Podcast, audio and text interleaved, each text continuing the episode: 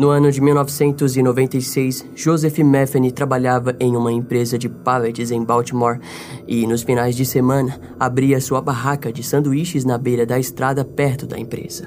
Até então, tudo normal, não é mesmo? Contudo, o que ninguém poderia imaginar era que Joseph estava usando a região sul de Baltimore como palco para crimes brutais. Inúmeras pessoas que passavam pela região compravam sanduíches com carne de porco da barraca de Joseph. Mas o que não imaginavam era que, junto à carne de porco, também haviam restos humanos. Quando a sua história foi descoberta, Joseph passou a ser conhecido na região como o canibal. E é sobre ele que falaremos hoje.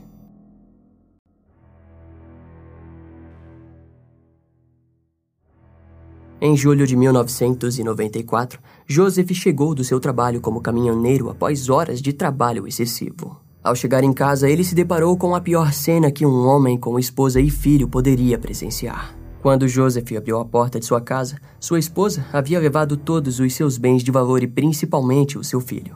A sua partida não incomodou tanto Joseph, que sabia que sua esposa era viciada em crack e que estava longe de ser uma boa mulher a se ter ao lado. Porém, ter levado o seu filho de seis anos foi demais para ele. Segundo Joseph, ele apenas desejava que sua esposa tivesse levado o seu filho para a casa de sua mãe e não para a vida decadente que ela possuía ao redor das drogas. Aquilo foi frustrante para Joseph.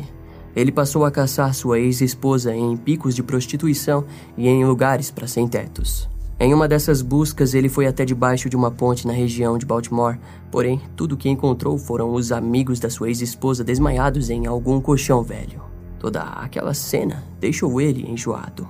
Aquele estressor refletiu no homem, que no mesmo ano cruzou com a vida de Kate Ann Magaziner, de 39 anos, uma prostituta que ele procurou para conseguir informações sobre o paradeiro da sua ex-esposa. Kate não acabou revelando nada útil e se recusou a dar mais informações sobre o paradeiro da mulher de Joseph. O único resultado para aquilo, na mente de Joseph, foi o de estrangular e enterrar o corpo de Kate em uma cova rasa perto da fábrica onde trabalhava. Em janeiro de 1995, Joseph descobriu que sua esposa havia se mudado para o outro lado de Baltimore, nos Estados Unidos, mas o que o deixou irritado era o fato de que ela havia voltado a se prostituir e, para piorar, ela foi presa junto com o seu cafetão. O seu filho de seis anos acabou sendo levado para adoção devido às suas condições de abuso infantil e negligência. Frente às notícias, Joseph voltou para o local onde havia enterrado Kate e desenterrou o seu esqueleto. Depois, colocou a cabeça em uma caixa e a jogou no lixo. O que sua mulher havia feito deixou Joseph ainda mais frustrado, porque ele sabia que não poderia ir até o serviço social para lutar pelo seu filho, afinal, aquilo seria muito arriscado, pois passaria a ter pessoas do governo vasculhando seu passado. Naquela altura, Joseph já não mais se considerava um pai ou um homem abandonado por sua mulher, mas sim um assassino frio e distante de qualquer coisa que antes conhecia como sua realidade e verdade absoluta. Matar era a única verdade para Joseph e ele não pararia após sua primeira vítima. Mas antes vamos entender melhor a vida de Joseph. Joseph Roy Metheny nasceu no dia 2 de março de 1953 na cidade de Baltimore, em Maryland, nos Estados Unidos, sendo filho de Audra Eyre e John B. Elliot Metheny. Até onde se sabe, Elliot era um pai alcoólatra que morreu em um acidente de carro quando Joseph tinha seis anos. Já sua mãe, Aldra era negligente e trabalhava por longos períodos fora de casa. Segundo fontes, ela muitas vezes sequer aparentava fazer questão de cuidar do seu filho. A mulher trabalhou toda a sua vida como garçonete e também era motorista de caminhão de lanches. Posteriormente, os advogados de Joseph alegariam que Aldra proporcionou a ele uma vida normal, embora fosse pobre, nunca deixou seu filho passar fome ou ser retirado de seus cuidados. Durante o seu tempo na escola, Joseph foi um aluno acima da média, educado e muito atencioso com todos os seus amigos. Entre aspas, ele era inteligente e teve uma boa infância. Se ele foi negligenciado, foi culpa dele. Era um bom lar, disse Aldra Metheny. Em 1973, aos 19 anos, Joseph ingressou no exército dos Estados Unidos, onde serviu na Alemanha. O seu envolvimento em seu papel no exército não foram encontrados pela imprensa da época, mas acredita-se que foi lá que ele passou a utilizar drogas. Durante seu tempo no exército, Joseph raramente entrava em contato com Aldra. Em uma entrevista, a mulher disse que seu filho continuou se safando cada vez mais dos seus atos delinquentes, seja no exército ou na vida, e a pior coisa que havia acontecido com ele foram as drogas. O relacionamento de Joseph com o restante da família sempre foi distante, sem nem mesmo saberem quando ele foi dispensado do exército. E assim, pulamos para a década de 1990, onde ele passava seus dias em bares da cidade de Baltimore. Nos bares, ele ganhou o apelido irônico de Pequeno Joe por ter 1,88m de altura e grande quantidade de peso. Joseph também passava uma boa parte do seu tempo com bandos de sem-tetos em acampamentos improvisados ao sul de Baltimore. Naqueles locais miseráveis, Joseph gastava todo o seu dinheiro com todo tipo de drogas, desde bebidas alcoólicas até heroína. A única parte estável da sua vida era o seu emprego na empresa de pallets Joe Stein Son, onde trabalhava como motorista de empilhadeira e todos o descreviam como um homem falante, bem educado e extrovertido. Curiosamente, o primeiro assassinato do homem aconteceu em um lugar que ele conhecia muito bem. Debaixo de uma daquelas pontes ao sul de Baltimore, como dito antes, ele matou Kate Ann Magaziner em 1994, após ser deixado por sua mulher. Na mesma noite, Joseph disse ter matado uma segunda prostituta, ao qual tentou usar para conseguir informações, mas dessa vez ele havia sido visto por um idoso que estava pescando no local. Joseph, então, espancou o homem com uma barra de ferro pesada. Na época, a polícia local rapidamente arquivou o caso por ter acontecido em uma área com muitos usuários de drogas. Em 1995, Joseph foi até um local sob a ponte da rua Hanover, em Baltimore, e lá matou dois sem-tetos, Randall Brewer e Randy Piker, com um machado em uma briga após eles não darem informações sobre a sua ex-esposa, a qual ele acreditava que havia usado drogas com eles. Mais tarde, no local, acabou ocorrendo uma disputa de grupos rivais sem teto, onde outro sem teto chamado Larry Amos encontrou o machado de Joseph e usou para matar Everett Dowell, outro sem teto. No dia 2 de agosto de 1995, os corpos de Randall Brewer, Randy Piker e Everett Dowell foram encontrados e rapidamente a polícia localizou os culpados. Larry Amos acabou sendo preso e acusado de assassinato em primeiro grau e foi liberado depois de cumprir um ano e nove meses preso. Joseph também foi preso, mas o seu julgamento ocorreu apenas em julho de 1996 para decidir a culpa de Joseph nos supostos assassinatos de Randall e Randy. Devido à falta de provas suficientes para condená-lo, porém, ele terminou sendo liberado como inocente. Aquilo enfureceu Joseph, que havia permanecido longos 18 meses apodrecendo na cela de Baltimore para no fim ser considerado inocente das acusações. Contudo, apesar disso, ele sabia que havia se safado de pagar pelo crime brutal que realmente cometeu. Joseph então procurou seu antigo chefe e conseguiu seu emprego novamente na empresa de pallets. Na propriedade da empresa havia um pequeno trailer. Assim, Joseph pediu para ficar no trailer e fazer a segurança do lugar. O seu chefe concordou e deu a Joseph as chaves do portão da frente e do prédio principal. A empresa se encontrava num lugar isolado e em um beco sem saída, onde naquela altura seria perfeito para os tipos de crimes que Joseph desejava pôr em prática. Naquele período, Joseph atraiu duas prostitutas até o trailer, onde ambas foram mortas e tiveram suas carnes cortadas. O restante que sobrou, ele enterrou na parte de trás da empresa em sete buracos diferentes. Com a carne que Joseph guardou, ele abriu uma pequena barraca de carne a céu aberto. Durante os fins de semana, agora, Joseph gerenciava o seu próprio negócio vendendo hambúrgueres de carne de porco, entre aspas.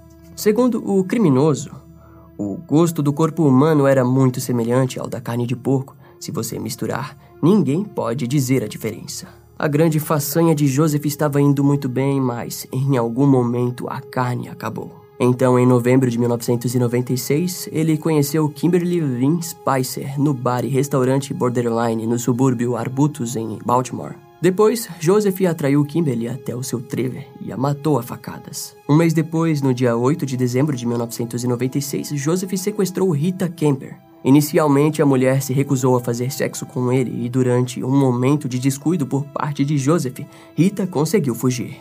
No entanto, Joseph conseguiu alcançá-la e a espancou, dizendo: Vou matar você e enterrá-la na floresta com as outras garotas. Em um novo momento de descuido, Rita, com ainda mais adrenalina, pulou pela janela do trailer e fugiu por cima dos pallets da empresa. Pro azar de Joseph, um morador local com uma caminhonete estava passando e socorreu a mulher entre seus gritos de socorro. O morador parou em um posto de gasolina próximo, onde Rita chamou a polícia. Estaria tudo acabado para Joseph Metheny, e ele sabia muito bem daquilo. Por algum motivo, a polícia não agiu no mesmo dia. A força policial demoraria mais alguns dias até decidir ir investigar as acusações de Rita Kemper. No dia 15 de dezembro de 1996, Joseph pediu para um amigo para que o ajudasse a enterrar o corpo de Kimberly Spicer, que estava escondendo há quase um mês. O amigo ficou surpreso com o pedido e, por sorte, no mesmo dia, relatou à polícia o ocorrido. Quando seu amigo se negou a ajudá-lo, Joseph sabia que era questão de tempo para aparecerem na sua porta. Entre aspas. Bom, eu sabia que os policiais estavam a caminho, mas eu não corri. Peguei minhas roupas, peguei as chaves do portão, saí e o abri. Assim que saio do portão, um carro da polícia parou. E o policial saltou e apontou sua arma para mim e me disse para cair no chão. E foi aí que tudo acabou. O dono da empresa também foi preso quando saía de uma festa de Natal sem saber o motivo, sendo então acusado de ser cúmplice de Joseph. No dia 19 de dezembro de 1996, Joseph começou a confessar outros assassinatos junto ao de Kimberly Spicer.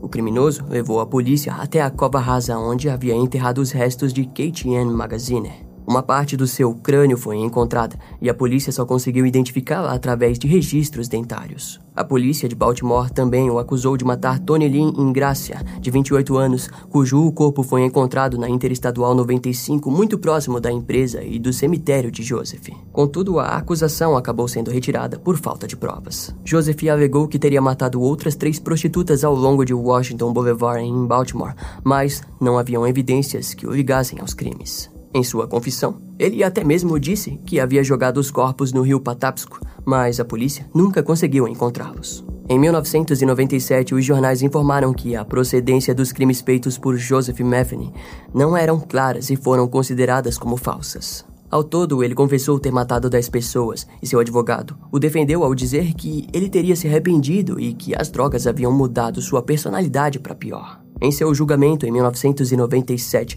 Joseph recebeu uma sentença de 50 anos por sequestros e tentativa de agressão sexual contra Rita Kemper, mas foi absolvido da tentativa de assassinato. Em 1998, Joseph foi condenado à morte pelo assassinato de Kimberly Spicer. Durante a audiência, o criminoso disse gostar do que fazia, o fazendo ser visto com olhos repulsivos por todos. Em agosto de 1998, Joseph se declarou culpado de assassinar e roubar Kate Ann Magaziner, e os promotores públicos pediram a pena de morte nesse caso, mas ele foi condenado à prisão perpétua. Durante todas as audiências, Joseph Metheny nunca demonstrou remorso pelo que havia feito e alegava que era uma pessoa doente mentalmente. Em seu julgamento, ele revelou que a única coisa pelo qual sentia ressentimento era que a única coisa com que me sinto mal é por não ter conseguido matar minha ex-mulher e o homem com quem ela se envolveu. No ano 2000, a pena de morte de Joseph no caso Kimberly foi convertida para prisão perpétua sem liberdade condicional. No entanto, Joseph não concordou muito com aquilo e implorou ao júri pela pena de morte. Entre aspas, as palavras sinto muito nunca sairão da minha boca, pois seriam uma mentira. Eu estou mais do que disposto a desistir da minha vida pelo que fiz, para que Deus me julgue e me mande para o inferno por toda a eternidade, disse Joseph.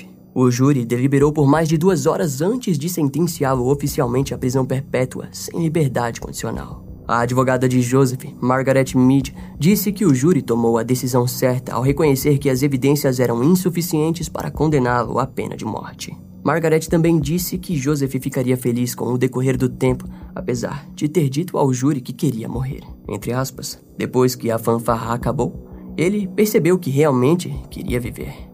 Concluiu a advogada. No dia 5 de agosto de 2017, Joseph Roy Metheny, com 64 anos, foi encontrado morto em sua cela na Instituição Correcional Ocidental em Cumberland, em Maryland. O ódio doentio de Joseph se iniciou como sua vingança, mas que com o tempo se desenvolveu em um vício por assassinatos. A sensação do poder ao tirar a vida de outra pessoa passou por cima da motivação inicial dos seus crimes, algo comum em assassinos em série.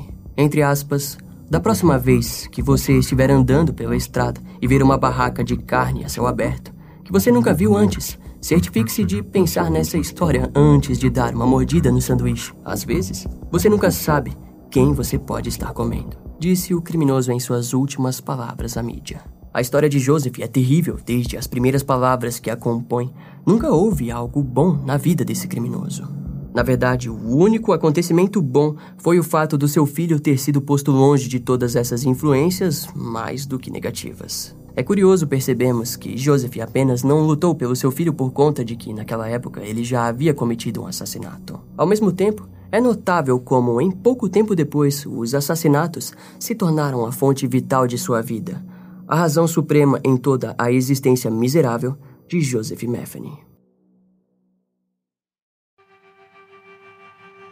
Esse caso vai ficando por aqui. Eu espero que você tenha gostado.